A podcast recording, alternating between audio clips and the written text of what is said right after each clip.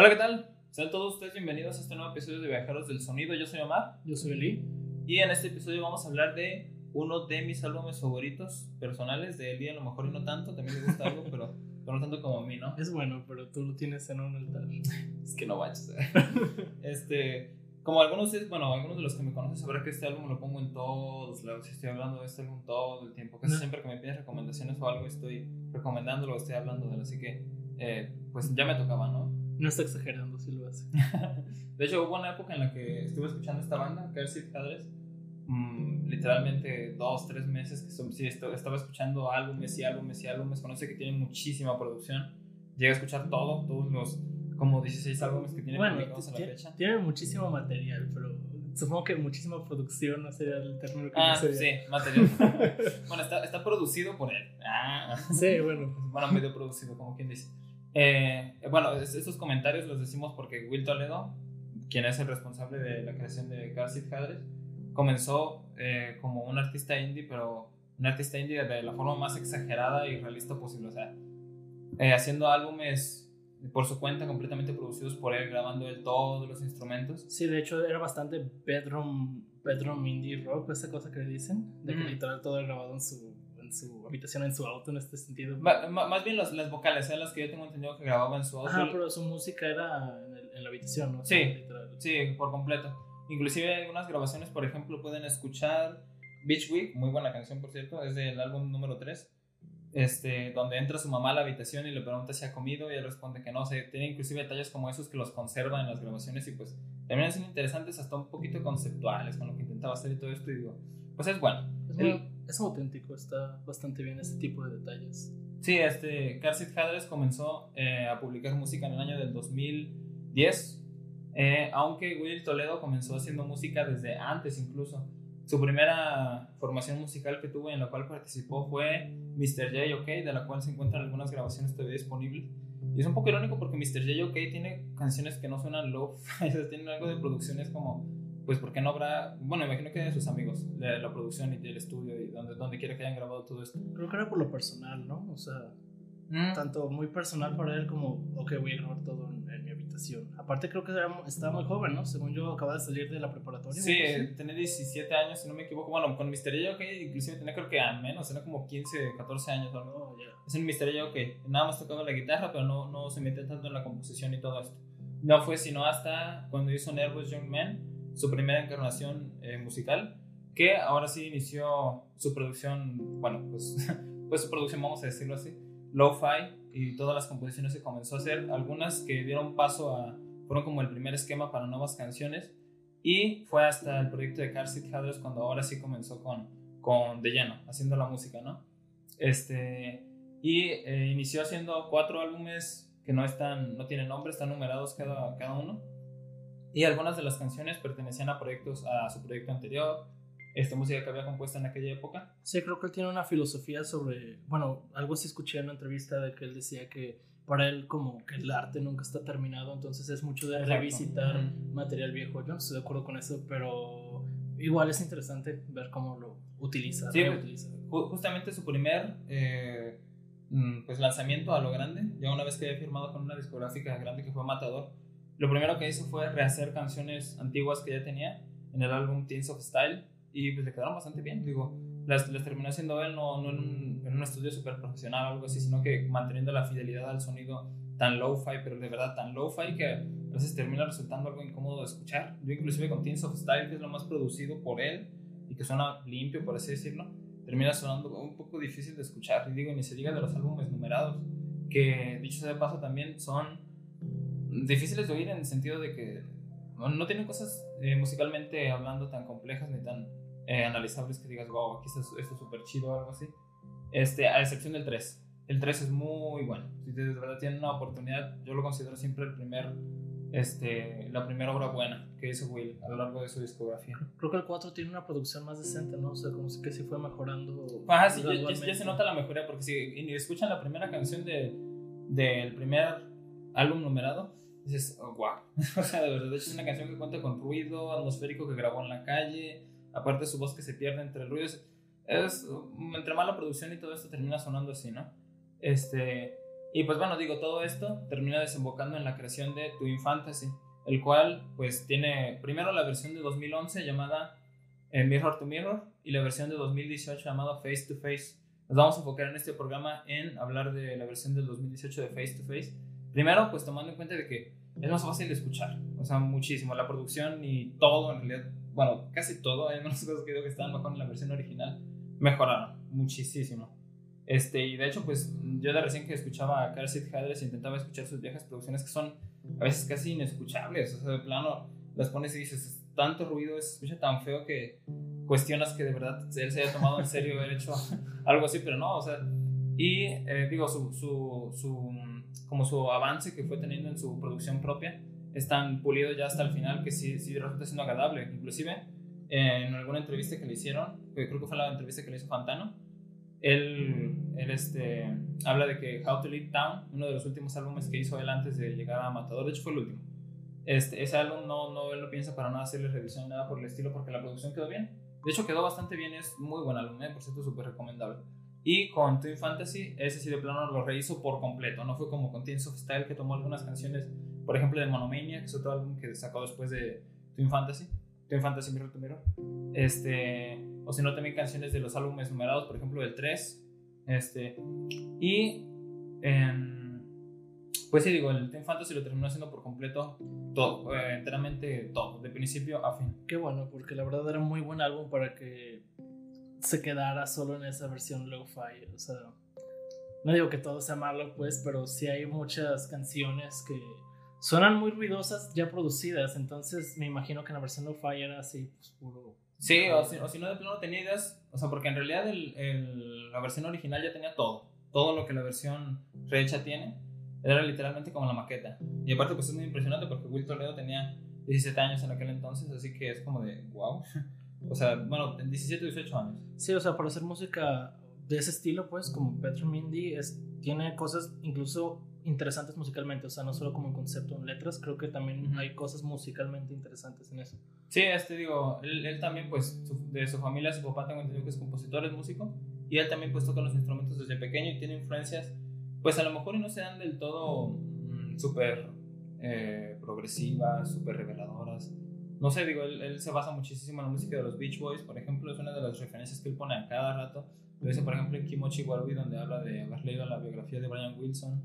Este, también en eh, Drugs with Friends también hace una referencia a que le gustaba mucho escuchar a los Beach Boys, etc. Pues tiene buenos gustos en lo que yo he visto. Por ejemplo, hay una versión en vivo que vi, bueno, más bien un, como sesión en vivo que vi de él, creo que es de Key XP.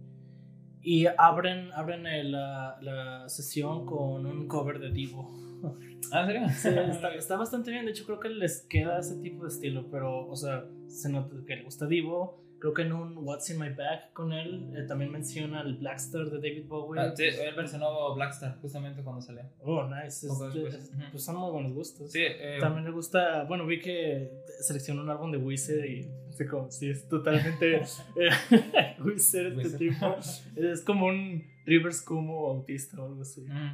No, sí, este, también encuentra entre sus influencias artistas muy clásicos como los Pink Floyd, los Beatles, este, pero igual termina utilizando sus influencias de manera pues a lo mejor y que no terminen sonando exactamente como otros artistas, o si bien termina, termina sonando como muy parecido, en alguna ocasión sé que le llegaron a decir que oye, qué rayos, tu música suena muy parecida a Dinosaur Jr., y él pues simplemente dijo, no, pues quizás Dinosaur Jr. estaba escuchando lo mismo que yo escuchaba cuando, cuando los compuse, pero se terminan sonando tan similares porque él necesariamente no, no cuenta entre sus influencias a Dinosaur Jr. Eh, esa es, una cosa que mucha gente debería tomar en cuenta antes de referirse a un artista como, oh, estás plagiando o incluso te estás basando en otro artista, porque siento que, sobre todo cuando son artistas que están haciendo música al mismo tiempo o obras al mismo tiempo, muchos tienden a decir como que, oh, no, este lo copiaste porque salió antes, no, este lo copiaste porque salió antes, pero siento más bien que es eso, son como influencias de terceros que nadie toma en cuenta y es más bien como que, no, nadie se basó en ellos, sino que ellos dos se basaron en la misma persona. Sí, pues terminaron llegando al, mismo camino, entre comillas. Ajá. Aunque también el sonido de Dinosaur Jr. se aleja un poco al de Car Seat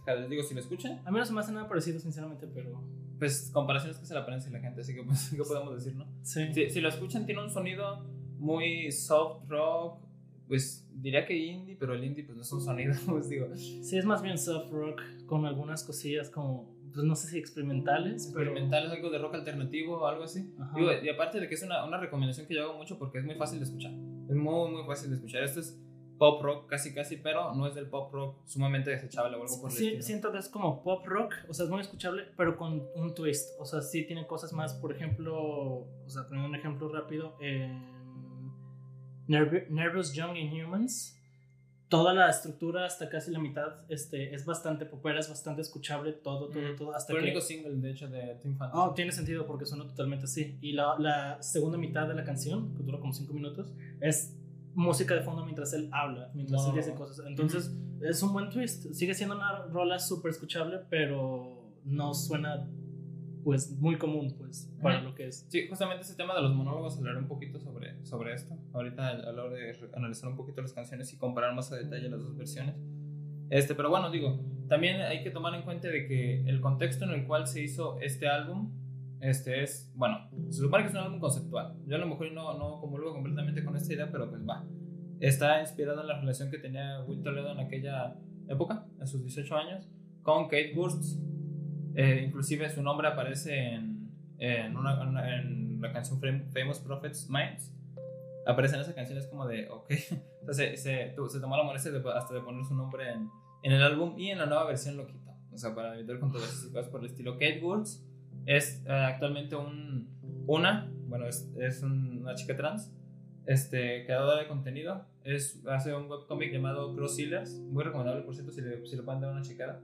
Y eh, par- parte de su fama yo creo que se la debe a Will. Yo, Will siempre ha estado mucho ahí con, con ella, a pesar de que ya terminaron su relación y todo esto. Y este. Y pues sigue, sigue compartiendo su contenido, sigue recomendando que sigan. De hecho, Cross Healers ahorita va en la octava temporada, saca una temporada cada año. Y, este, y en la época de Will también lo ayudó a hacer el arte de, de muchas de las portadas. Por ejemplo, la portada de Monomania está hecha por Kate, también la portada del número 4.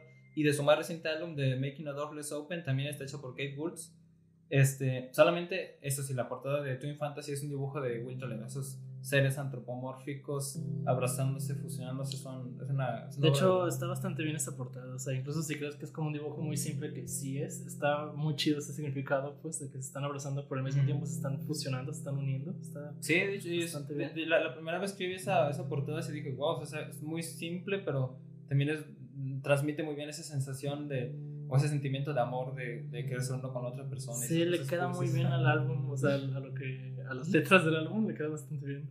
Sí, este, pues bueno, eh, también digo, a lo mejor está un poquito de más que, que sea necesario decirlo sobre eh, la sexualidad de Will y sobre que es gay y todo esto, digo, eh, lo, lo, es, lo es abiertamente y lo escribe en sus letras y todo esto, pero no da aclaraciones ni nada por el estilo, pues porque, como, ¿por qué tiene que ser tan importante tu sexualidad? real- realmente está de más. Aparte de que pues este álbum habla de la relación que tuvo con esta chica, pero cuando era un, un- Cuando era un chico. tipo, entonces básicamente es de como abriéndose sexualmente a, Digo, también el, el contexto homoerótico que tienen algunas de sus canciones es, es interesante y a veces inclusive hasta un poquito ácido para lo puede resultar para algunas personas. Sí, de hecho creo que en este álbum se está en como transición de salir del closet, ¿no? Porque creo que hay canciones, no recuerdo cuáles, no recuerdo si es Those Boys, donde está como presentándolo a, a su madre o a su familia y lo, Es- es- es- bueno, es- esa parte justamente es una parte de Bitch Life in Death, donde lo tiene que Ah, referenciar como su hermano. sí, lo dice como su hermano y en la siguiente lo dice como estos lovers. Dos Two Brothers, Dos Two Lovers. Ahí es donde Ajá. vuelve la referencia de, de haber logrado con su madre, ¿no? Sí. Aparte de que esto, también aquí un paréntesis de paso, es muy, muy interesante cómo las letras se terminan, inter- pues, se terminan intercalando entre canciones, inclusive referencian a otras canciones que ha hecho Will este, anteriormente. Ya lo veremos un poquito más ahorita que entremos a- al tema de revisar canción por canción. Pero pues es como un, un topic que él tiene bastante con las canciones que ha hecho. Por ejemplo, la canción Stop Smoking, Smoking que es la tercera canción de Twin Fantasy, la referencia en la última canción de Monomania, que literalmente comienza con la, con la línea. Este, te pedí que dejaras de fumar, pero no lo hiciste, aún así te amo, algo por el estilo. Y es literalmente lo que dice Stop Smoking, por favor, deja de fumar, ¿no? Eh, pero bueno, digo, también otro de los, de los tics muy comunes que tiene la comunidad a veces a la hora de hablar de Twin Fantasy, los chistes tan repetidos de que este álbum te hace gay. Y aparte de que, pues, eh, Will Toledo también es abiertamente Furro. bueno, es furro, sí. Digo, no, no, sé cuál sea la palabra, a lo mejor para que no suene de feo. Pues es que en, inglés dicen furries, pero pues creo que lo tradujeron acá como furro. O sea, no es realmente como un término despectivo, sino que simplemente como la españolizada de furry, furro. Pues sí, digo, espero y no, no, ser, no, sea necesaria la aclaración de que es un furro. si quieren investigarlo un poco. Es el furro favorito de todos. ¿Qué? Es el furro favorito de todos. pues sí, digo. Y él tampoco, de la misma manera que, que, es gay y no lo, como no lo intenta disimular en sus letras, digo, no escribe sobre chicas o algo por el estilo. De, de, la misma manera, de vez en cuando también dice algunas referencias sobre esto. Inclusive en, esta, en este mismo álbum, en Cute Thing, hace una referencia a eh, se ve tu perro de piedra cuando estés rodando tus ojos. O sea, que estés poniendo los ojos en blanco. En, este, en este álbum es donde hace esa cita de, de ¿Qué tienes en contra de los perros? Sí. Ah, what, what's it, this dog motif? What do you have against dogs? Sí, eso literalmente es una referencia. Sí, de, hecho la, la, primera canción que tengo entendido que hace referencia a Will abriéndose a decir que, que tiene una fijación hacia la antropomorfización de los animales es en Portrait of the Artist as a Young Fuck, una canción del tercer álbum donde pues se habla sobre que él está en un foro de fetiches y pues habla de la antropomorfización. Dice algunas cosas por ahí, tampoco es como que onda demasiado. Y de la misma manera, es en el mismo álbum de esa canción, el álbum número 3, habla, eh, está la canción Beach Facts, una de sus mejores canciones, por cierto, muy buena. Y también trata con ciertas ideas su sexualidad. Los, la, la penúltima línea que repite un montón de veces es: I wish I was a kid with an adult boyfriend. Quizás un niño con un novio adulto repito un montón de veces hasta cambiar la frase a desearía estar muerto y decirlo un montón de veces como de, oye, viejo, ¿te sí, este, y algunas otras veces que también se anima a hablar de su sexualidad, de ser ciertamente como un poco ácido, como en este, si no me equivoco, es en Souls de Monomania donde grita I just want to fuck you. I just want to have sex with you. Oye, ¿qué? Creo que también un poco del contexto que debemos hablar de las letras es que mucho de este material, al menos del que estamos hablando, lo escribió cuando era pues, básicamente un adolescente. Entonces es la perspectiva de un adolescente. Digo porque muchos de los fans que he visto, sobre todo de los, de los estadounidenses, pues que estuvieron en el momento que recién salía, eh, tiene como fans muy acérrimos y como muy identificados, que lo tienen como muy idealizado, pero entiendo el por qué, porque pues si yo hubiera escuchado estas cosas de adolescente, tal vez me hubieran pegado más, o sea, lo hubiera visto de un fondo más eh, representativo, más que un simple, oh, está muy chido esto, o sea. Este también digo, la sinceridad que él siempre tuvo, por ejemplo, creo que lo mencionabas, con, con su juventud, con cómo veía las cosas, con su sexualidad inclusive, es muy muy destacable, digo, y también se mantuvo fresco hasta que publicó el álbum Teens of the Night, que es actualmente el más aclamado por la crítica de él, que pues conserva esa, esa frescura de la sinceridad de la adolescencia, de la juventud. Y realmente es muy interesante también el cómo lo comparte, porque muchos artistas pues te cuentan textualmente sobre cómo es su vida en entrevistas o, o libros o lo que sea, pero de este tipo creo que no ha contado nada directamente. Todo fue en canciones. O sea, todo el mundo conoce cosas de su juventud y de su vida, pero todo por medio de canciones. Jamás dijo nada eh, como directamente. En entrevistas. Vamos, ahora vamos a hablar de por qué soy gay algo así. Aunque sí, ah. sí participó. De hecho, hace un poquito participó en un concierto, si no me equivoco, donde eran puros artistas LGBT o algo así. Oh, pero pues no, no, precisamente abrirse así a... Y ahora vamos a, hablar sobre mi sexualidad o algo así. Sí, o sea, no lo usaba como publicidad o como Sí, digo, porque está bastante bien. Esto fácilmente podría venderse como un álbum LGBT, así como promocionarse, inclusive aprovecharse del movimiento y de todo esto para venderse. Sí, sobre todo el Pride Month y eso, o sea, lo pudo haber usado para impulsarlo durísimo. Pues como lo hicieron con, pues, con, con, Freddie Mercury con la película que sacaron. Ya sé, y lo, peor, y lo peor es que Freddie Mercury estaba en contra también de esas cosas. Sí. como, dude, no. Sí, digo, y de la misma manera, pues, este, pues Will se atreve a ser un poco sincero con, con las cosas que siente y todo esto y la quedan plasmadas en el público, lo cual es muy interesante y, y bueno, ya ahorita que vayamos sacando las letras y todo esto vamos a ir ahondando más en, en, este tema.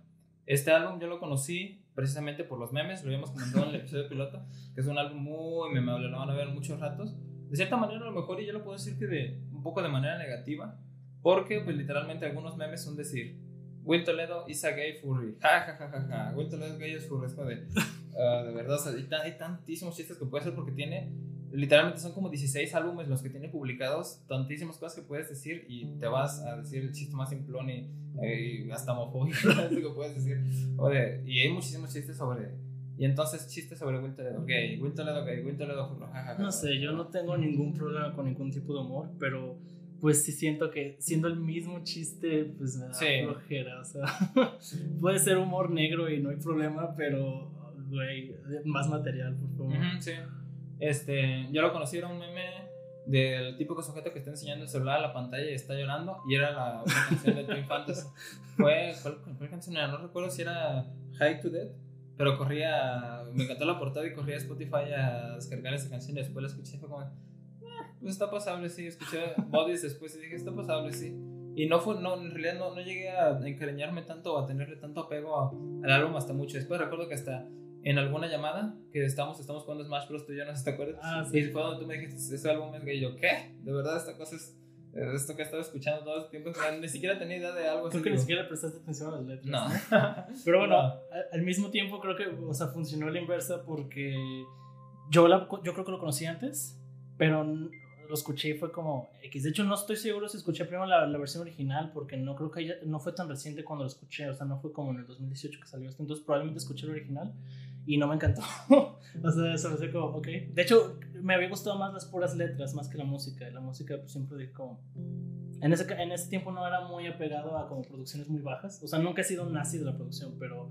Oh, Dios, no, no podía escuchar eso. Pero las letras eran interesantes. Y me acuerdo que tú me habías dicho como que si lo había escuchado, te dije que sí. Luego me dijiste como que, ah, ya me gusta un chingo, vuelvo a escuchar.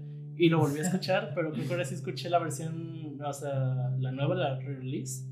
Y, oh, está bastante bien, o sea, me hiciste cambiar bastante mi, mi, primera impresión del álbum. O sea, escuchando la nueva versión es bastante bueno, o sea, está bastante bien. Se entiende por qué la gente lo adora, porque es un como clásico moderno, pues. Sí, de, de hecho sí, justamente el, el, término que más se pega y que casi siempre es clásico moderno a, a, este álbum, porque sí, definitivamente es, es un, un hito que siento que a lo, a lo mejor y deberían seguir más más músicos que están haciendo música actualmente, que no, a lo mejor no se sigue tanto, pero bueno, siguen más el Teens of, el Teens of Denial, que sí, eh, entiendo porque es un álbum que sí tiene como un, marca inclusive como un hito estilístico en la música de Carlos Hadley, no como en Twin Fantasy, que se nota que era un, un, chico que en realidad no sabía hacer mucho con la guitarra, pero a pesar de eso logró transmitir tantas cosas y logró plasmar de cierta manera su historia con Kate Woods sí. en ese momento. Incluso si no eres muy fan de tanto la narrativa como la música del álbum, creo no deja de ser un referente para todo este tipo de música, este tipo de indie lo-fi. Sí, digo, y aparte es, es literalmente una, una historia de de... Amor adolescente. Aparte, no digo, más en el sentido literal de que Will Toledo salió de, de, la nada. O sea, llegó de lo más bajo del internet, está publicando sus álbumes en Bandcamp. Sí. De, hecho, se pueden encontrar su, la cuenta personal todavía de Will. no la ha guardado la cuenta de Facebook.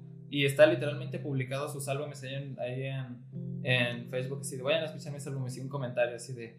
Wow. un like y un comentario. Wow. Yo, yo, no soy fan, la verdad, de Will Toledo.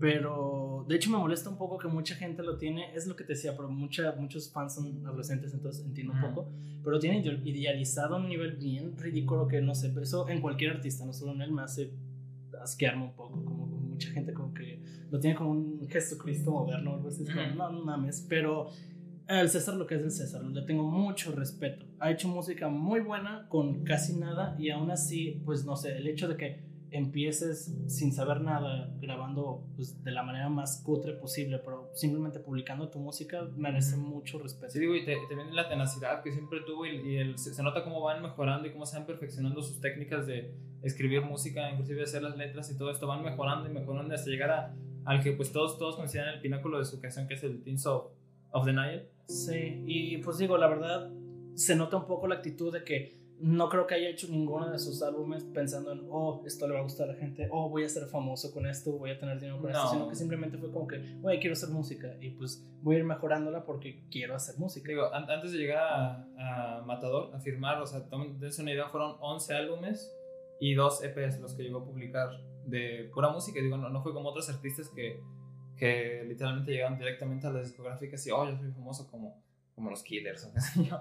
Y este... No, pues incluso artistas nuevos como Oliver Tree, pues. ah, de hecho, ajá. Yo, sí, este, y que digo, llegan directamente a las discográficas, digo, querían por ellos y todo esto, pero aquí también pues tenemos esta historia de, de avance y de persistencia hasta llegar a esto, digo, ya será como ese, sí se puede, vean, este güey sí pudo. ¿Sí? O algo así, digo, y también pues tengo entendido en una, entrevista que hizo más por una estación de radio, él había comentado que la presentación en la cual fue matador a escucharlo, escuchar su banda, era una presentación con cinco personas, entre las que estaban los ejecutivos de Matador. Era como, y aún así firmaron por él, es como de, wow. Cinco personas, perro famoso. sí, para, para, para, las producciones locales que hay cinco personas ya es mucho. y eran sus papás o algo así, ¿no? No, sí. Bueno, este, ya aquí continuando ahora sí con el, con el álbum, ahora sí con el Team Fantasy. Hemos estado hablando mucho de Car Seat fuera de esto. Este, pero ya, ahora sí, ahora sí de lleno al, al álbum. Bien, este, como les digo entonces, la primera versión es Mirror to Mirror del 2011. Ese, eh, ese nombre fue puesto una vez que se hizo eh, la versión del 2018, la versión del Face to Face. Eh, primero lanzaron Beach Life in Dead y pues todos los fans se quedaron como de, ¿what? ¿Por qué nada más sacaron Beach Life in Dead? Van a sacar los demás y de repente sacaron, se me hace que Cute Thing, luego My Boy y pues toda esa producción tan limpia y tan, tan de verdad tan buena, es muy buena la producción, que toda la gente dijo como de, wow. Entonces sacaron el álbum y fue como un super wow para muchísima gente porque pues muchísima gente logra identificarse, estoy como lo habías comentado, con toda esta historia de amor, que te está lleno de una relación tóxica, buena, mala y todo. Sí, pues considerando que eran los 2000, o sea, iniciando los 2010, y que habla literal como una historia de amor adolescente y gay, supongo que muchos adolescentes de la época eh, se identificaron con cosas así. Porque incluso fuera de, de la sexualidad de alguien, se nota que este tipo, o sea, era el adolescente incómodo y el adolescente como súper... de hecho, pues su proyecto, su proyecto se llamaba Nervous Young Man. Ajá, entonces supongo que eso le pegó a muchos adolescentes. Sí, logras identificar con alguien que, que dice abiertamente pues que es tímido, que que tiene problemas para, para, estar con las otras personas, que sus relaciones no son buenas, inclusive que tiene problemas con su sexualidad y todo que tiene que fingir que está ebrio para, para, para, para justificar este, lo que dice. Una, una, parte de la letra de Beach Life.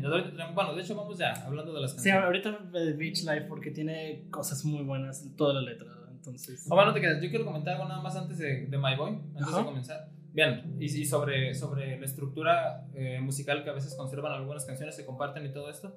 Una de las cosas y de los fuertes más importantes, bueno, que yo encontré y que me terminó impresionando mucho es cómo las, como se los comentaba, las canciones se terminan conectando de cierta manera. De, por ejemplo, un ejemplo, el, eh, la frase que repite al final de Beach Life in Dead, que es The Ocean wash, wash open your grave, The Ocean wash. Eh, esa frase la repiten muchísimas veces. También la repite en Famous Prophets Stars.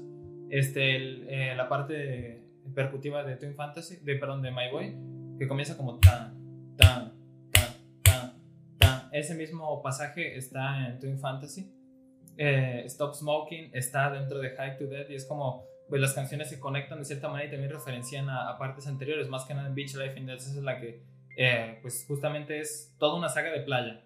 Comienza con Beach Week, luego está Beach Fuck, Beach Fucks, luego está Beach Dead, luego está Beach Funeral, este, Beach Rocks me falta también. Y la parte final, que es como la cúspide de toda la, la, narrativa de la playa, es Beach Life in Dead, que termina hasta acá. Y ya había comenzado mucho antes atrás la, la, la saga de la playa, ¿no? Este, Twin Fantasy, como se los comentaba, se me hace muy interesante porque es una canción que literalmente eh, presenta cómo va a ser todo el álbum. Escuchen My Boy y de verdad es, este, es, es la, una, una, una, entrada muy buena para saber cómo, cómo se va a escuchar todo lo que va a estar adelante. Y aparte de que pues explora una composición muy, muy sencilla, es literalmente dos frases, dos, dos, oraciones las que repite y simplemente desarrolla encima de eso, llega un clímax muy bueno, instrumentalmente muy, a lo mejor no, no, complejo, pero sí llega a llenar bien la atmósfera, llega a ser muy emocional para desembocar ahora sí en Beach Life in Death. Este, pues bueno, como se los comento, Beach Life in Death es la eh, culminación de la saga de la playa. Que voy comenzando en el álbum número 3. Es creo que la canción más larga del álbum. ¿no? Sí, es la más larga del álbum. De hecho, en este álbum está la más larga del álbum y la más larga que ha compuesto Will hasta la fecha. Sí, es esa o The Gone Song. No estoy seguro, que sería Famous Prophets. Dura 16 minutos si no me equivoco y The Gone Song dura 15 si no me equivoco. Este. Y pues bueno, la, la canción está llena de referencias personales a un montón de cosas sobre su sexualidad, sobre sus amigos, sobre salirse del closet. Ahorita, como lo comentabas, la frase de eh, fingí estar ebrio cuando salí con mis amigos a salir del closet. Este, pero tuve que cambiar el tema, estábamos en Skype, etc. Este, también la parte donde tiene que donde, habla de que va a presentar a Kate como su hermano con su mamá, como de cierta manera para disimular que es su relación amorosa en ese momento, que de hecho en algunas otras partes también de la discografía de Whip habla de cómo tiene problemas en realidad para tratar esto con sus padres. Justamente la canción, si no me equivoco, es Dead at Movies. Este, corríjanme si no. este, literalmente comienza, es una canción de Nervous Young Man, Nervous Man, perdón, del álbum. Este, comienza diciendo, anoche tuve una pesadilla, este, soñé que, que tenía que contarles a, a mis padres acerca de nosotros. Como de, ay, güey. También me gusta cómo trata en ese mismo en esa misma canción este como la monotonía de lo que hacía, como en esas Mm. partes de what should I do eat, what should I do eat, what should I do go to bed, where can I go to the store, o sea, como que las únicas cosas que hacía es como o sea, solo puedes comer, ir a dormir, ir a lugares como súper cotidianos, o sea, Ujú, sí.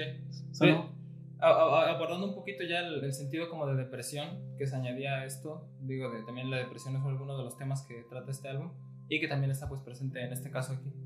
Este, Beach Living Dead es la canción que todos los fans, creo que casi casi incluyéndome, sí, debería incluirme, sí, es la mejor canción de Acid Hadres, de verdad, desde que comienza. Es un viaje... Sí, está muy bien. Y pese a ser una canción muy larga, no se siente así. O sea, yo esta última vez que lo escuché para hacer el, el review, no la sentí para nada. De hecho, dije como, ah, pues a ver en cuál canción voy. Y ya seguí en la segunda y era como, ah, cierto, recuerdo que había una canción muy larga, pero no recordaba Sí. cuál era. Y está muy orgánica. Escuché, no estoy, no estoy seguro, o sea, corrígeme si me equivoco, que Will había dicho que se había inspirado mucho en, el, en, en Pink Floyd para, para este álbum en general y que esta canción la hizo como en ese estilo, como de que no, no, no pensó la canción como que voy a hacer una canción larguísima, sino que sino la fue componiendo y como que se fue dejando llevar y terminó siendo esta canción de 13 minutos, o sea, Mm, Eso no lo sabía, sé que, sé que entre sus influencias está contado Pink Floyd, bastante, en algunas partes sí como que, que lo, lo referencia, pero no, de ese, de ese sí no, no estoy seguro. Pues me imagino, o sea, bueno, ya ves que el álbum más citado de Pink Floyd para todo el mundo es The Wall, que es como también este álbum conceptual que va usando cosas de otras canciones. Y pues viéndolo aquí en Team Fantasy y siendo que esta es como su influencia más cercana a ese tipo de cosas, pues me imagino que tomó ese tipo de idea. Quizás, sí. Este, y pues bueno, termina el álbum justamente con la frase que les mencionaba. El océano lavó tu tumba, el océano abrió tu tumba, haciendo una referencia al este, Beach Funeral, que Beach Funeral y Beach Dead, que son canciones que precisamente hablan sobre sentimientos y esas cosas. Aunque es un poquito redundante, digo, una teoría que yo siempre he tenido y que nunca le he podido corroborar con ningún fan, porque ningún fan me hace caso y todos hablan inglés, ¿por qué no escuchan eso? Este, es porque, a ver, en Beach, en Beach Funeral, lo único que hablan sobre el funeral es, Will dice que cortan su cuerpo en pedacitos y se lo den a los peces. Pero entonces, si eso ocurrió en, en Beach Funeral, entonces no hubo tumba, o sea, el océano fue la tumba, entonces el océano abrió el océano, el océano lavó el océano, como que... eh, Bueno, no sé, no, no, no conozco todas las teorías. De hecho, yo solo había visto que un- una interpretación que le daban es como eh, refiriéndose como la, la grave, como tu, tu cuerpo, y se refieren como que ab- abrirte la gente, y por eso eh, The Ocean Wash Up in Your Grave, como que. a ver, m- más bien referenciando los sentimientos. Ajá, así lo abri- escuché. abriéndose ajá, Ujú. sentimentalmente.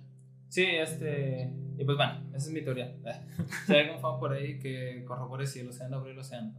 Eh, hay algunos dibujos de Kate Woods que hizo para este álbum, entre los cuales está el, el, funeral, o sea, el beach funeral, y está el ataúd, lo están enterrando y dice fuck, en el beach fuck, en el, en el, en el ataúd, justamente. Beach Facts, por la canción de Beach Facts que había aparecido anteriormente en, en este mismo, ¿no? La siguiente canción que continúa entonces es Stop Smoking, es un descanso de todo lo que acaba de ocurrir en Beach Life in Dead y casi casi es como, como la presentación del tema de High to Dead porque eh, Stop Smoking está dentro de High to Dead pero en High to Dead dice Keep Smoking, ya no es Stop Smoking, es como sigue fumando pero no quiero que te mueras.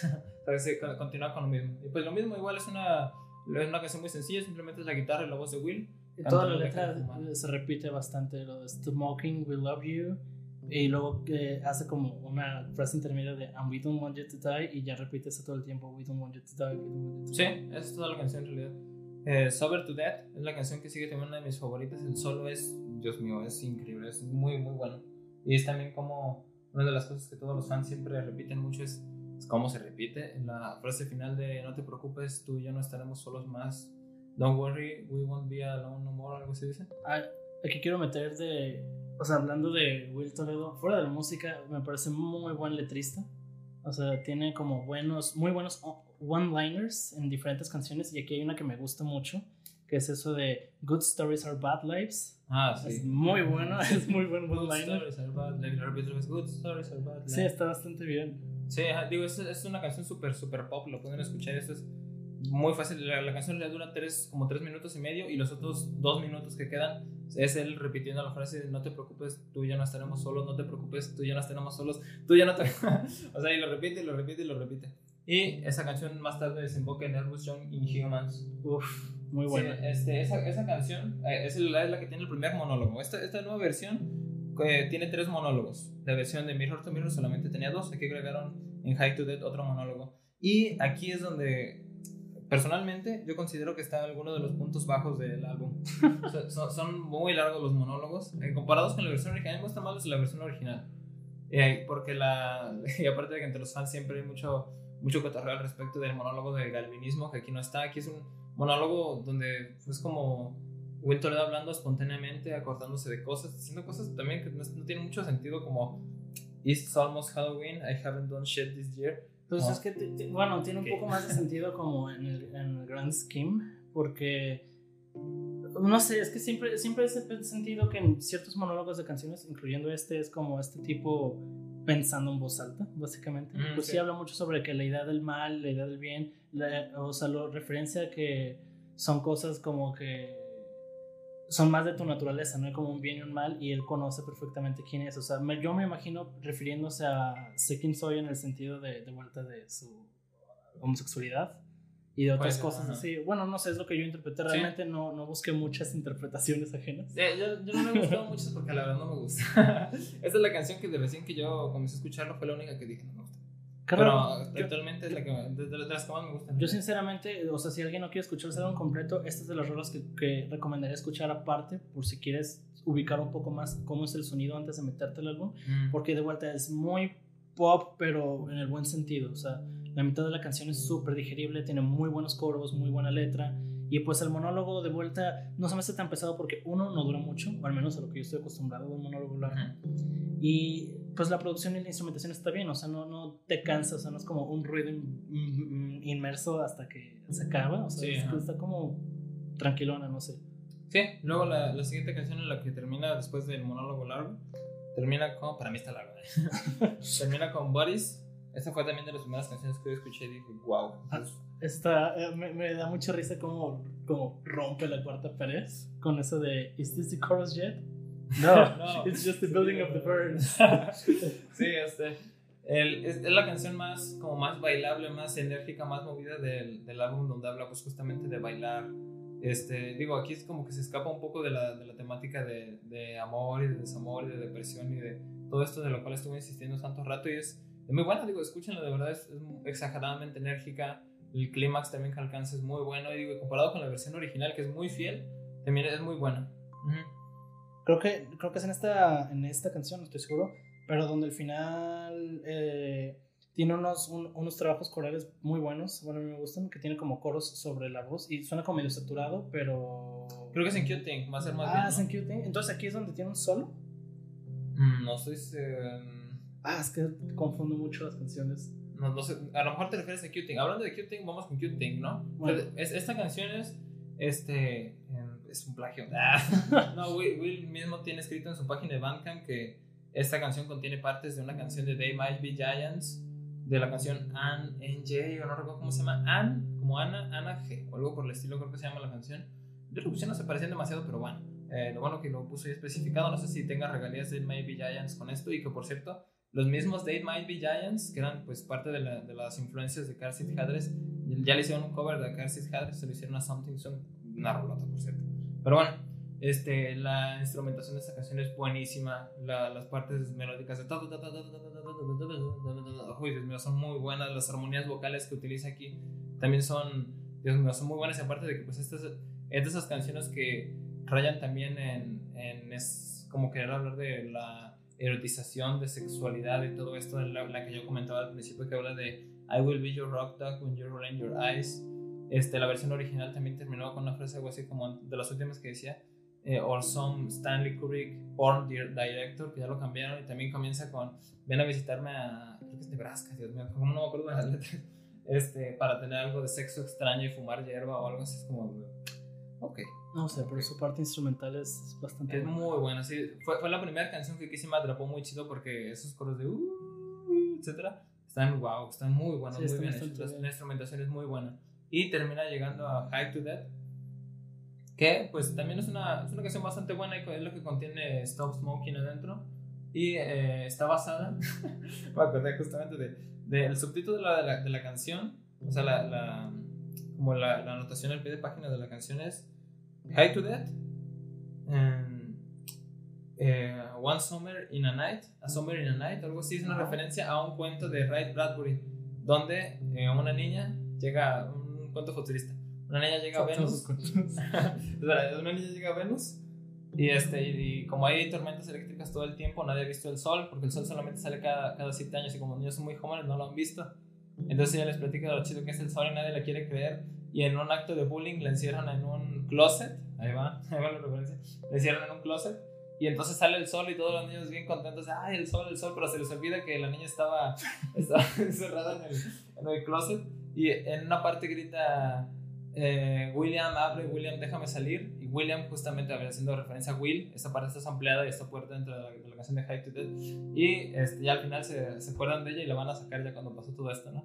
Y me dio mucha risa porque antes estaba viendo un capítulo de la casa de los dibujos donde Betty de Cartón está hablando del salchimóvil y la Ah, sierra sí. y otro ya-.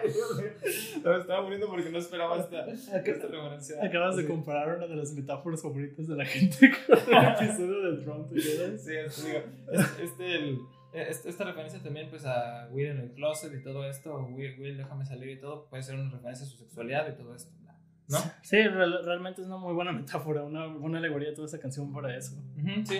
Este, ah, también pues la canción está, está basada en una experiencia que tuvo Will de haber, de haber fumado hierba, si no me equivoco, hasta, hasta acabar súper loco y eh, tener paranoias con que el, el wall, the wallpaper is rolling around the room, dice algo por el estilo.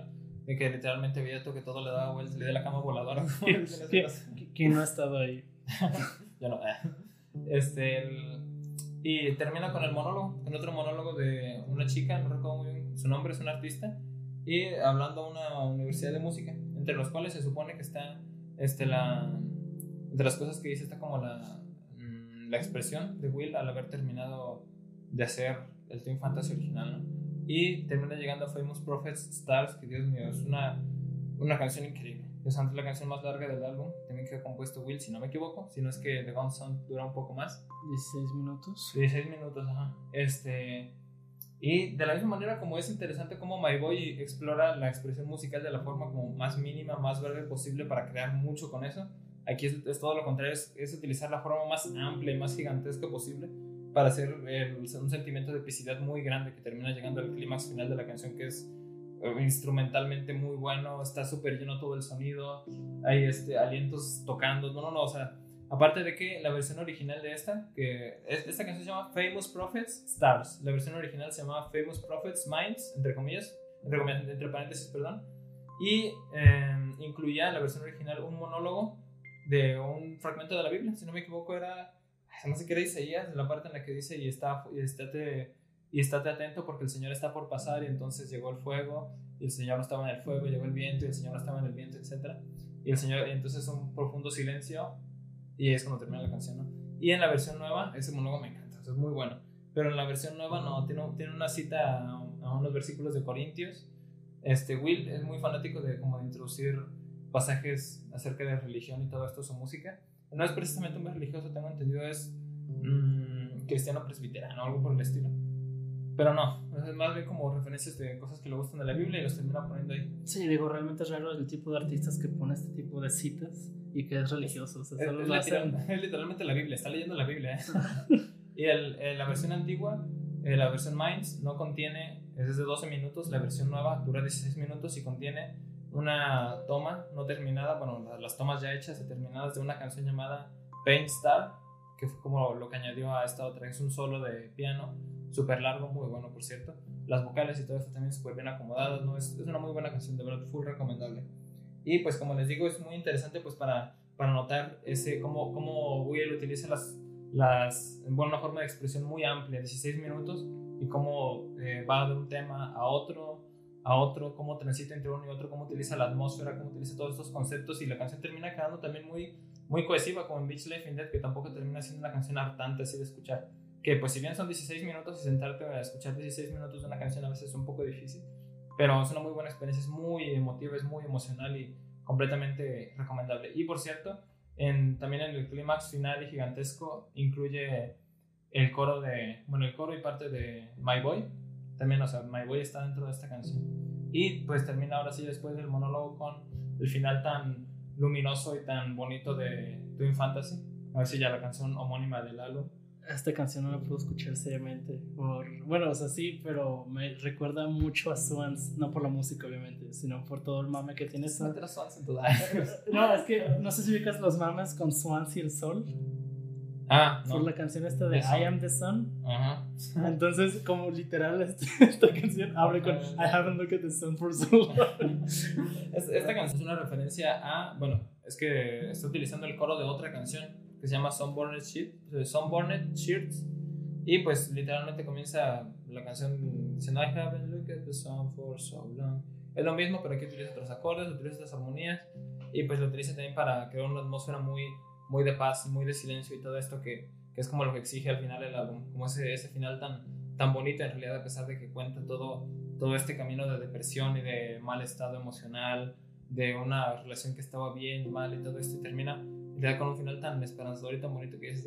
No, y, y, cómo cierra el álbum, porque esta canción termina con una, una, frase muy buena que es When I come back, you'll still be here. Y entre, o sea, como en el coro se escucha When you come back, I'll still be here. Sí, lo dije en falsete, lo contesté en falsete. Ajá.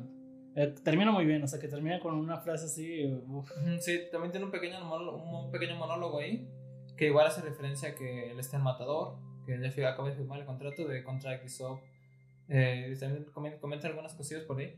Y está bastante bien, digo, de, verdad, ha, sido todo, como todo un camino, de verdad, emotivo y se duró, fue una hora y 16 minutos lo que duró todo esto, que de verdad sí necesitas como algo así al final, o sea, ya después de toda la intensidad, de toda la emoción que, que acaba de pasar, como wow, o sea, de verdad, muy recomendable, una canción buenísima. Y este, pues bueno, así es como termina el álbum y todo esto. Espero y también, ahorita aquí en todo este review que hayamos dicho, no nos hayamos explayado demasiado. Hemos querido también, pues meter y comentar algunas cosas de Will Toledo y todo esto de su proyecto, para ver si pues también se animan un poco a escuchar algo más, de, algo de lo más que he hecho. A mí personalmente, de verdad, le tengo una estima muy grande a Will porque de verdad es un artista muy prolífico. O sea, para haber sacado literalmente antes de, de venirse a la fama 11 álbumes, haber tenido toda esa persistencia, haber hecho cosas interesantes con eso que estaba, con todo lo que estaba trabajando y todo es como, wow, o sea, de verdad mi respeto, así como cómo termina evolucionando y llegando a, algo tan bueno como lo fue el, el Twin Fantasy. Y realmente no puedes hablar ni del Twin Fantasy ni ningún otro álbum de Car Seat Headrest si no hablas de Will Toledo, o sea, sin ese contexto no creo que sea tan impactante, es que creo que ese contexto le da bastante al álbum aparte. Sí, exactamente. Y pues bueno, esta, esta historia de Twin Fantasy eh, tiene continuidad en el siguiente álbum que es Monomania. También se los puedo recomendar, pero este no tiene revisión. Este es también, pues, bueno, dos o tres canciones, si no me equivoco, están en, en las canciones que volvió a hacer en Teens of Style. Pero el álbum que continúa como esta, esta historia, este, pues también, muy recomendable. Pero creo que este tiene como letras más pesimistas, ¿no? Es como sí, más, pesimista. Y he visto, pues, que está como más dividido en la comunidad. He visto que más gente. Sí, exactamente. Algunos dicen que lo odian y otros dicen que lo aman. Yo, yo a lo mejor no lo amaré, pero es muy bueno, es muy bueno. Sí, la, la última canción con la que cierra que es Anchorite, pues también una canción de 10 y 13 minutos, 10 minutos, no estoy seguro. Ok. También la que eh, Will se termina quebrando y termina gritando, fuck, I hate you. y este, en medio de la canción, toda la instrumentación rompiéndose, gritando. No, no, es, es, bueno, es, bastante bueno también y yo lo recomendaría como parte de la discografía de Car Seat Pues yo no he escuchado mucho de su viejo trabajo, pero yo lo que puedo recomendar por el Team Fantasy es How to Live Down. Muchas de las canciones de él me encantan. Y Teens of the Nile, personalmente creo, o sea, musicalmente hablando, creo que es lo más genial que ha hecho. Es muy, es, muy bien. De verdad, es, es, un, es un hito estilístico en el sonido de guitarra, casi casi. Es lo que, lo que todos los críticos estaban alabando, cómo utiliza la guitarra. Y aparte creo que es el que les dio esta fama, o sea, antes de su re-release de Team Fantasy. Y visto que gracias a ese álbum pues están en, estuvieron en el mapa más mainstream, pues, o sea, es lo que lo sacó más. También es un, algo fácil de escuchar, tiene algunas canciones por ahí que no tanto. Tiene, por cierto, Vincent, que es un pedazo totote de canción. De verdad, a lo mejor exageraré diciendo que es una de las mejores canciones que se ha compuesto eh, de la década pasada, pero Vincent es increíble. Ah, por cierto, algo que quería incluir este, en, en, esto es de que yo personalmente la versión de Twin Fantasy que recomiendo es Face to Face, o sea, la versión del 2018, no la Mirror to Mirror. Mm, pues si alguien está muy acostumbrado a las cosas lo-fi y las cosas pues más ruidosas, eh, pues podrían escuchar Mirror to Mirror, pero lo que me gusta mucho del Twin Fantasy del 2018 es de que, aparte de que está muy bien producido, siento que el productor realmente sabía lo que estaba haciendo en el sentido de que lo produjo muy bien, todo suena muy bien hecho, pero no le quitó como la, la esencia, del, del, álbum y de la banda. O sea, el sonido sigue siendo de ellos, pero como estético, como perfeccionado. Entonces está muy bien. Me acabo de acordar un meme también que bastante entre la comunidad de, no sé si ubican que Taylor Swift volvió a sacar su Fearless, que fue su álbum debut, de cuando era niña, niña tipo Hannah Montana, algo así. y se viene hacen la comparación de Fearless, Mirror to Mirror, Fearless. sí, yo como... Eh, de, hablando de reediciones y todo esto, siempre que dicen que un artista va a volver a sacar el mismo material, entonces como de, ah, pues, ¿qué va a hacer, no? Pero en este caso sí, este, no, es como Taylor Swift que busca hacer una, una como más, más introspectivo y todo esto, el trabajo que había hecho, sino que de verdad vuelve a hacer el trabajo que ya tenía, lo, lo utiliza como maqueta y termina siendo algo que sigue siendo muy fiel y que a la vez sigue siendo es muy, es exageradamente bueno, es, más bueno, inclusive me atrevo a decir que el, sí, original. está bastante bien. Hay muchos artistas que hacen eso y lo logran. O sea, también, por ejemplo, Steven Wilson en Porcupine Tree sacó muchos de sus primeros álbumes de vuelta, pero ya con la calidad que tiene ahorita de productor el mismo y con miembros de la banda mejores que antes, como Gavin Harrison en la batería. Entonces, yo estoy en esa, en esa cosa estoy de acuerdo. Lo que no me gusta es cuando tocan, o sea, como desmiembran, por así decirlo, ciertas cosas de, de sus proyectos viejos, pero en este caso es todo, por lo, todo por lo mejor, o sea. Sí, pues entonces este, espero y les haya gustado este review, se animen de verdad a escucharlo, denle una oportunidad, es eh, mi álbum favorito, de verdad, de toda la música que he escuchado, es, es lo que yo más recomiendo, lo que, lo que más me ha llegado, que de verdad me estuve pegado a este álbum. Pues tú, Eli, no sé cuántos, no, no, no, sé, no sé si tú te acuerdas, pero. No, sí, sí que me acuerdo. Muchísimo, ya hasta, hasta, hasta, hace relativamente poco fue que de verdad me pude salir del mood de ese álbum y así ponerme a escuchar más música y volver a, volver a explorar, porque de verdad como que me atasqué, porque, Dios mío, de verdad, me acompañó en toda una etapa de, de mi vida y todas estas cosas cursis que nos inventamos de, ay, es que me salvó este álbum. pues esas cosas, ¿no? Así que pues también estuvo conmigo un ratote y pues bueno, digo, espero que también a alguno de ustedes les pueda gustar, se pueda identificar y pues lo puedan recomendar. Siento que de verdad Will es un artista que se merece muchísimo más atención de la que ahorita tiene. Y pues parte de este podcast también es un poquito eso como nuestro intento de reivindicar, como si supongamos demasiado, de reivindicar a algunos artistas a, nuestro parecer y que pues darles un poquito más de difusión de la que tienen y, y pues que más personas lo conozcan. Así que esperemos si alguno de ustedes ahí esperen, nos dejen también un comentario, nos puedan decir qué les pareció. Y este, o si no, si ya lo han escuchado, qué les parece, si están de acuerdo o no están de acuerdo. Entonces, pues de momento, esto ha sido todo. Espero les haya gustado. Yo soy Omar. Yo soy Eli. Y pues esto fue Viajeros del Sonido.